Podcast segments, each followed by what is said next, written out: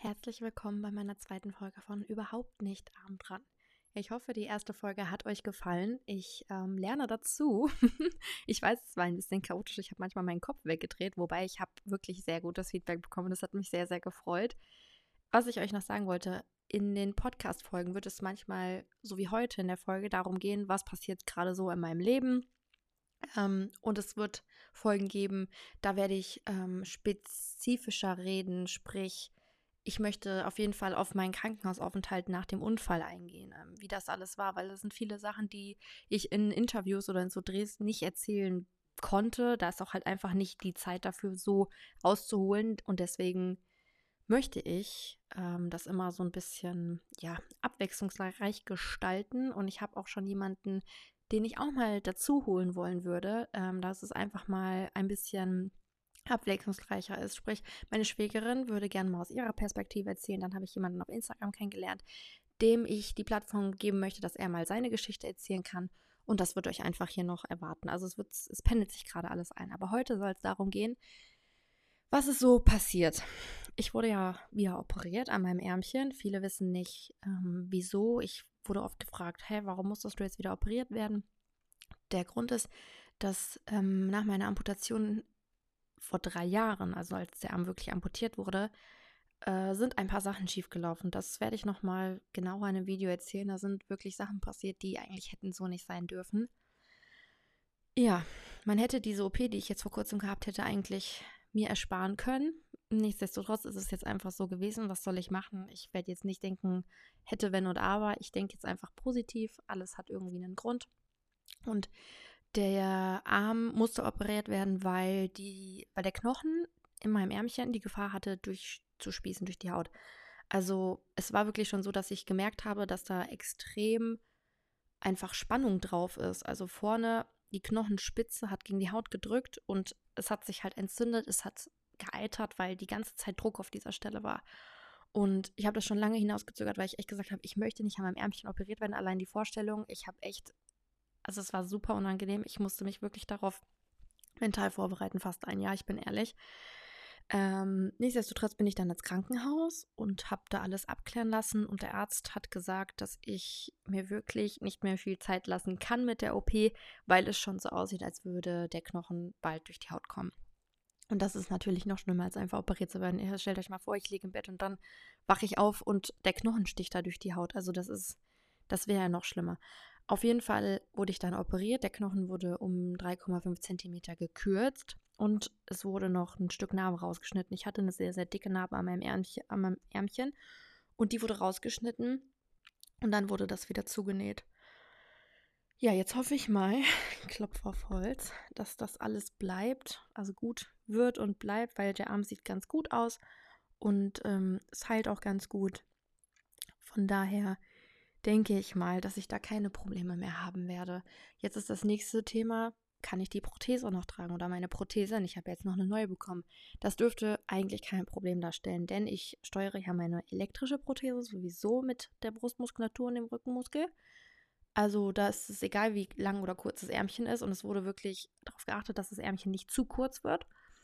Ähm, und in die andere Prothese, in die optische, also in die ästhetische Prothese, die ich habe, komme ich rein. Also das machen wir ja jetzt sowieso ohne Liner. Liner war ja das Ding, was sich wie so ein Socken über das Ärmchen gezogen hätte, damit Kompression da ist und die Schmuckprothese ohne Gurt hält. Aber ich habe mich jetzt dafür entschieden, dass ich doch einen Gurt möchte, aufgrund dessen, dass diese Kompression und dieses Anziehen von dem Liner an den Narben und so sehr unangenehm für mich ist.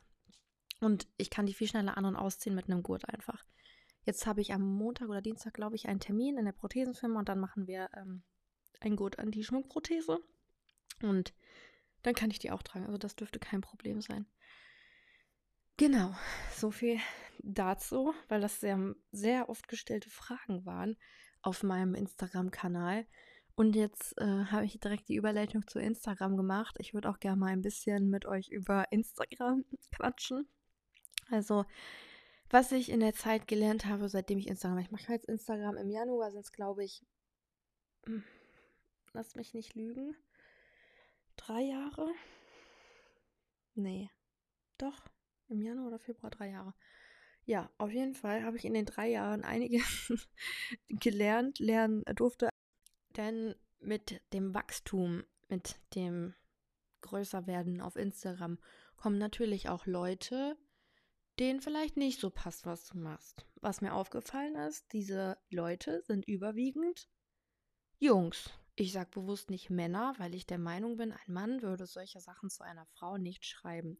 Wenn ich böse Nachrichten bekomme, wie letztens Krüppel, ähm, ich soll mich ins Knie und ich wäre ein Opfer, ähm, wo ich mir dann denke, ja gut, kennen wir uns? Nee, äh, war dann ein Kerl. So, die letzten Male, bei denen ich blöde Kommentare bekommen habe, ich gucke mir natürlich die Profile auch an, ähm, waren das immer Kerle. So, dann denke ich mir so, ist da irgendwie jemand vielleicht ein bisschen, mh, hm, sag ich mal, fühlt sich da jemand angegriffen in seiner Männlichkeit, weil da eine Frau ist, die selbstbewusst ist, die trotz eines Schicksalsschlages nicht abhängig von ihrem Mann sich macht oder so. Also für mich ist das wirklich so ein, so ein fragwürdiges Ding. Mir haben dann viele geschrieben, das heißt wohl misogyn. Ich hoffe, das spricht das jetzt richtig aus. Also das ist wohl, das gibt's auch. Also dieses, diese Männer existieren und das ist, ähm, das passiert wohl öfter. Ich finde das extrem, dass Menschen im Internet sich so sicher fühlen. Also das sind für mich Internet-Rambos. Ich denke nicht, dass sie in der Öffentlichkeit sich das trauen würden, so Sachen zu sagen. Und ich verstehe nicht, warum. Wenn ich einen TikTok oder irgendwas sehe und mir fällt da irgendwas auf, wo ich denke, ja, hm, ich würde niemals auf die Idee kommen, das zu kommentieren. Ich mache einfach weiter. Es zwingt mich niemand, dieses Video zu gucken. Es zwingt mich niemand, dieses Video zu liken oder zu kommentieren. Also warum muss ich meinen Senf dazugeben? So, dann habe ich mal analysiert und nachgedacht, hm, warum machen diese Menschen das? Das ist eigene Unzufriedenheit. Ich bin so mit mir im Reinen, ich bin so mit mir zufrieden, dass ich nie Hate loslasse. Ich kommentiere immer positive Sachen. Ich möchte, dass die Leute sich freuen. Ich bin einfach positiv unterwegs im Internet, ja? Aber diese Menschen, die sind, glaube ich, so frustriert, dass die die, die das an anderen Leuten auslassen, aber die wissen gar nicht, was die teilweise damit anrichten. Also es gibt Menschen, die sind vielleicht nicht so aufgestellt mental, was völlig in Ordnung ist, weil jeder ist anders und das, das ich meine, man kann nicht erwarten, dass jeder irgendwie so, so eine harte Weste hat und sich alles gefallen lassen kann oder muss auch, ja. Und ich finde das so unüberlegt, dann solche Sachen zu schreiben. Und ja, das ist so eine Seite von Instagram, wo ich echt noch lernen muss, das so ein bisschen zu ignorieren, weil ich immer denke, also mich macht das immer ein bisschen wütend. Jan sagt immer, ach, ist doch egal, ist doch egal. Aber ich muss wirklich lernen, das nicht so nah an mich ranzulassen, weil ich merke, mich regt das auf. Ich möchte diesen Menschen eigentlich zur Rede stellen und sagen, weißt du, was du gerade geschrieben hast? Und oft ist es ja so, die Leute schreiben das und die, die rechnen ja nicht damit, dass man vielleicht darauf eingeht, dass es dieses, okay, ich ähm, kommentiert bei jemandem, der Influencer ist oder sonst was und mach das einfach mal oft, wenn ich die Leute damit konfrontiert habe und denen dann geschrieben habe, privat, ja, nee, so war das ja gar nicht gemeint und eigentlich finde ich dich ja auch ganz toll und es tut mir ja auch leid, wo ich mir dann denke, warum machst du das? Also warum machst du das? Dir tut das leid? Ich so, ich, ich also mir ist das dann egal, so, ich nehme die Entschuldigung an, weil ich, soll ich jetzt da so einen Streit anfangen? mir war es einfach wichtig, die Person zur Rede zu stellen, aber ich verstehe das nicht, dass die Menschen im Internet sich so verhalten, was halt auch was halt auch krass ist, gerade in der Community von Menschen mit Behinderung, ich habe oft das Gefühl, dass das irgendwie so ein Wettbewerb ist und das finde ich total krank und abartig. Mich regt das teilweise wirklich richtig auf, dass irgendwie versucht wird zu sagen, ich bin aber schlimmer dran, mir ist aber was Schlimmeres passiert.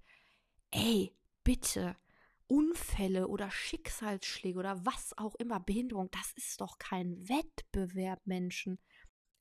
Das ist mir so aufgefallen in der Community mit Menschen mit Behinderung, dass das manchmal echt irgendwie ein Wettbewerb ist und wo ich mir dann denke, ich möchte damit nichts zu tun haben. Ich finde das toxisch, ich finde das krank und mir macht das Angst.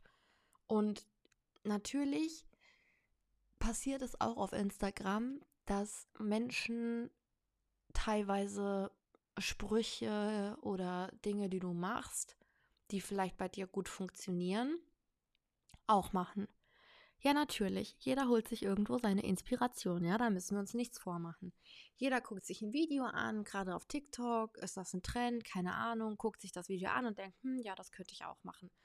Nett ist es, wenn man dann Credit dafür gibt und sagt, ey, das habe ich bei der und der gesehen und das habe ich von der und der. Das machen aber die wenigsten. Die wenigsten verkaufen das als ihr Eigentum. Das finde ich immer ein bisschen schade, muss ich sagen. Das ist wie, ihr müsst euch das so vorstellen. Ihr, weiß ich nicht, baut eine Woche einen richtig aufwendigen Tisch. Ihr baut den, ihr habt euch Gedanken gemacht, wie ihr den aufbaut, wie ihr den gestaltet und macht den und präsentiert den und seid stolz. Und dann kommt da jemand ums Eck und sieht, sieht euren Tisch und bestellt den, lässt sich den so bauen, bestellt den, ist innerhalb von zwei Tagen da und sagt, guck mal, was ich für einen Tisch gemacht habe. Da würdet ihr doch das Brechen kriegen, oder? Das ist doch total respektlos, das ist einfach, das macht man nicht, das gehört sich nicht. Ich finde das einfach schlimm. Das ist, natürlich kann es mal passieren, dass Videos, dass Bilder, dass Sprüche ähm, ähnlich sind, ja. Aber wenn es dann so weit geht, dass da Sachen eins zu eins nachgemacht werden und teilweise wirklich Sachen sind, die wo man sagt, das kann kein Zufall mehr sein, weil es so oft passiert, dann macht einen das sauer. Dann macht einen das sauer, wirklich. Weil man selber steckt da Arbeit rein, man macht sich Gedanken und dann kommt da jemand her und macht das einfach, weil er sieht, ach ja, das funktioniert aber gut, also mache ich das auch.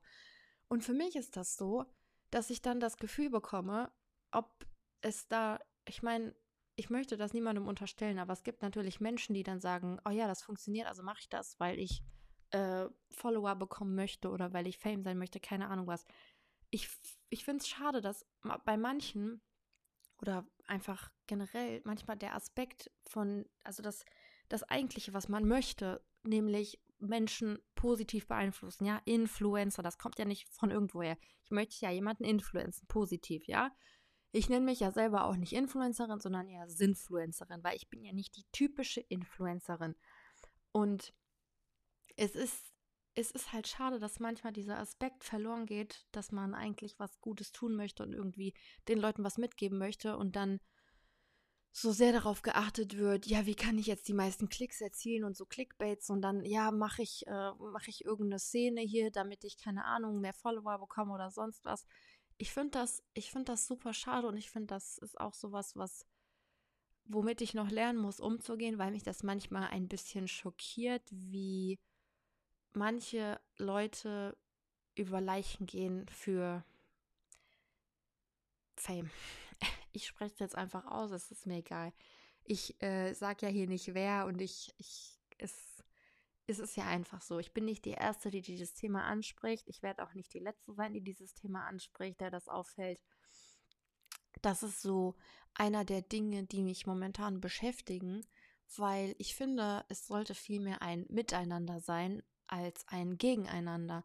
Und oft ist es wirklich so, dass ich das Gefühl habe, das ist so voll, ja, aber ich muss besser sein und ich muss das krasser machen und das und das. Und ich finde das so, warum, also warum macht man nicht irgendwie zusammen was Cooles? Aber das ist, ich, ich, ja, ich weiß nicht, was soll ich euch dazu sagen?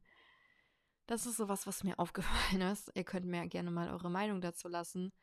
Ähm, Wobei ich schon, muss ich sagen, von ein paar von euch die Meinung bekommen habe und ein paar von euch schlaue Füchse mir ein gewisses Profil schicken und ähm, mir sagen, oh, da sind ein paar Doppelungen. ja, müssen wir nicht näher drauf eingehen. Passiert. Ist halt jetzt einfach so. Was, was, was, was soll ich machen? Ähm, ich meine, es ist ja schön, wenn jemand sich inspiriert durch mich fühlt oder denkt, okay, das Video ist cool, das könnte ich auch machen. Aber irgendwo ab einem gewissen Punkt hört dieses ähm, Imitieren auf.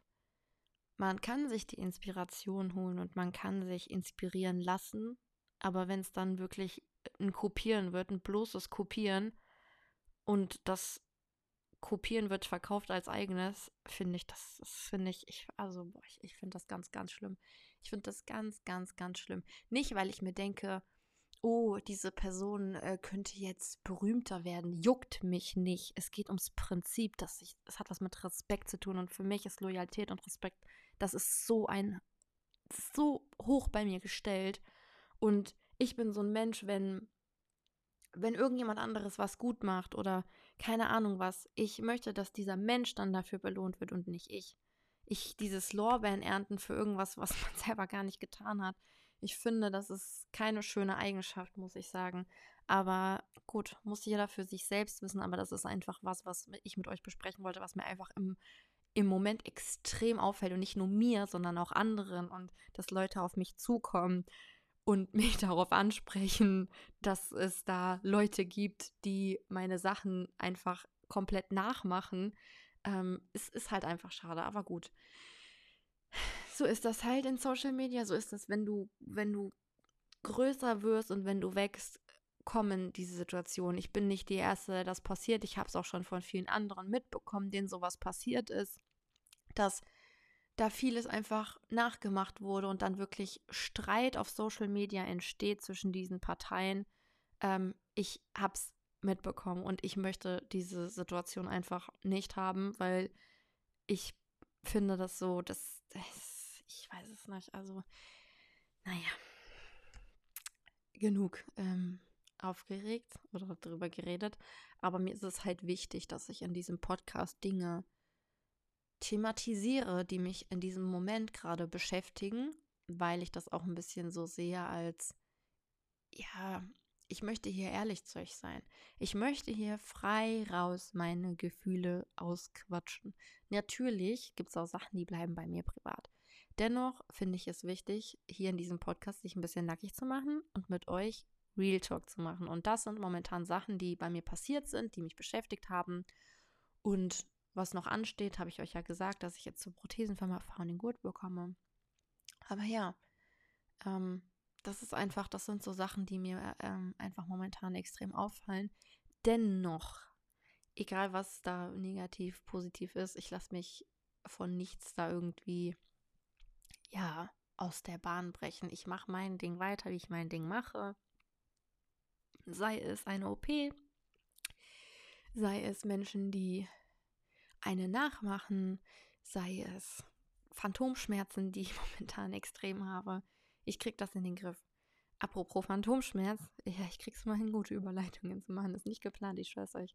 Ähm, ich habe ganz, ganz viele Nachrichten von euch bekommen. Da war wohl ein Mann in einer Talkshow, der hat ein Bein oder beide Beine amputiert, ich bin mir nicht mehr sicher. Und der hat gesagt, seitdem er kein Fleisch mehr isst, hat er keine Phantomschmerzen mehr. So, ich bin eh schon jemand, ich habe nicht so viel Fleisch gegessen. Also ich habe eh immer weniger Fleisch gegessen. Wenn wir Fleisch gegessen haben, also Jan und ich, holen wir das immer ähm, von so einem ja, Metzger, von, also von so einem großen, wo die das selber da machen und so. Das nennt sich Lahme bei uns hier. Auf jeden Fall ähm, muss ich sagen, hat mich das jetzt so angespornt, weil ich will kein Schmerztablett mehr nehmen. Ich nehme abends eine Schmerztablette und ich will einfach davon wegkommen. Und wenn ich dadurch, dass ich meinen Fleischkonsum komplett, ja, ich reduziere es ja nicht, ich unterbinde es ja komplett, wenn dadurch wirklich die Phantomschmerzen weggehen, das wäre für mich extrem toll. Also es gibt ja mittlerweile so viele Alternativen, die ich dann einfach essen kann. Mir hat direkt eine geschrieben, oh, es gibt eine Fleischsalat-Alternative. Leben war gerettet. Das war schon das Wichtigste. Was esse ich auf meinem Brot? Das ist, ich esse ja keine Avocado-Toast. Und ja, ich werde das jetzt mal versuchen. Ich werde euch berichten. Seid gespannt. Ich bin selber sehr gespannt, wenn das wirklich so ist und wenn das wirklich was bringt. Das würde mich so glücklich machen. Wirklich, das wäre so der Hammer. Ich versuche es jetzt auf jeden Fall mal. Ich ähm, nehme mir alles an, ich versuche alles. Und ja, ich bin mal gespannt. so, viel von ja, aktuellen Zuständen gequatscht. Ich hoffe, es war nicht langweilig für euch. Äh, ich denke, in der nächsten Folge wird es dann wirklich detailliert um den Krankenhausaufenthalt gehen. Und ich danke euch fürs Zuhören und wünsche euch noch einen schönen Tag.